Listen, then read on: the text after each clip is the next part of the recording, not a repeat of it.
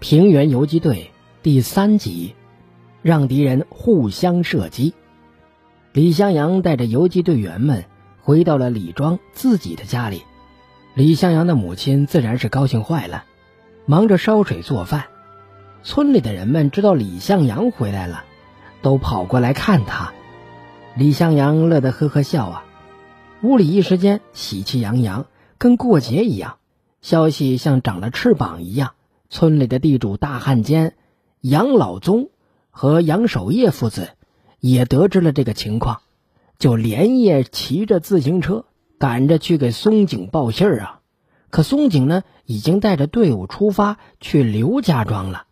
杨老宗和杨守业父子追了好久，才追上了松井的部队。杨守业拦住了松井骑的高头大马。呃，松井，呃，松井队长，松井队长，混蛋，是谁？松井的副官就说呀：“哦，是李家庄的杨家父子，他们是大大的好人。”哦，有什么事？松井说：“呃，八路军李向阳回来了，现在人在李庄，李家的人可多了，我亲眼看见了。什么？真的？有多少人？”哎呦，人可不少啊！杨老宗说。松井想了一下，李向阳下山是为了八路军藏起来的几万斤粮食。李向阳现在正在李庄，这说明啊，粮食也一定在李庄。于是松井决定放弃刘家庄，到李庄去会会这个李向阳。李向阳和游击队队员。以及李庄的乡亲们正在屋里聊天呢。娘，老秦爷，咱们八路军的粮食可都藏好了？李向阳问。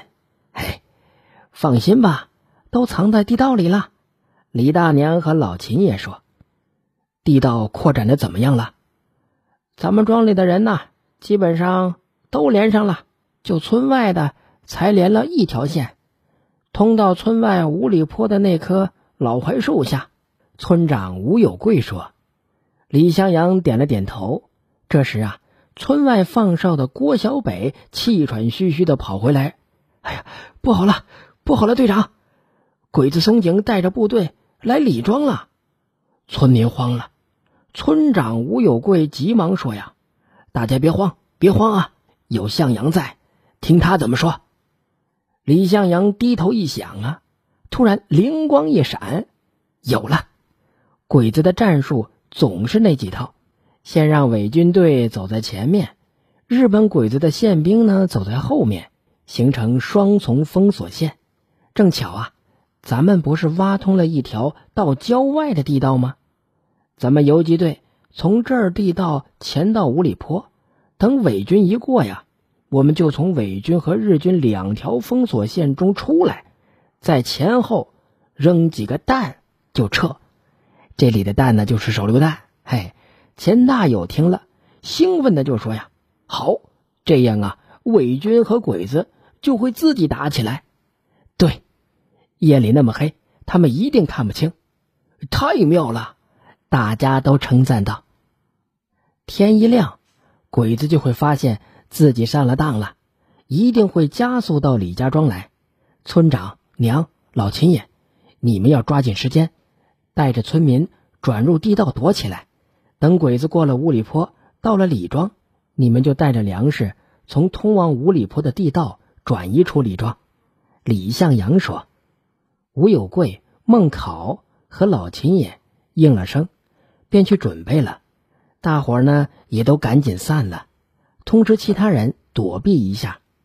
李向阳带着游击队。”通过地道潜到了五里坡，游击队员按照计划，等伪军一过，就从地道里冒出来，同时朝伪军的背后和日军前面扔几颗手榴弹。受到了突然袭击的伪军和日军以为啊遇上了敌人，都会急忙的开枪。他们真的打了起来。郭小北从这个树洞钻回了地道，哈哈，队长啊！他们真打起来了，快回李庄！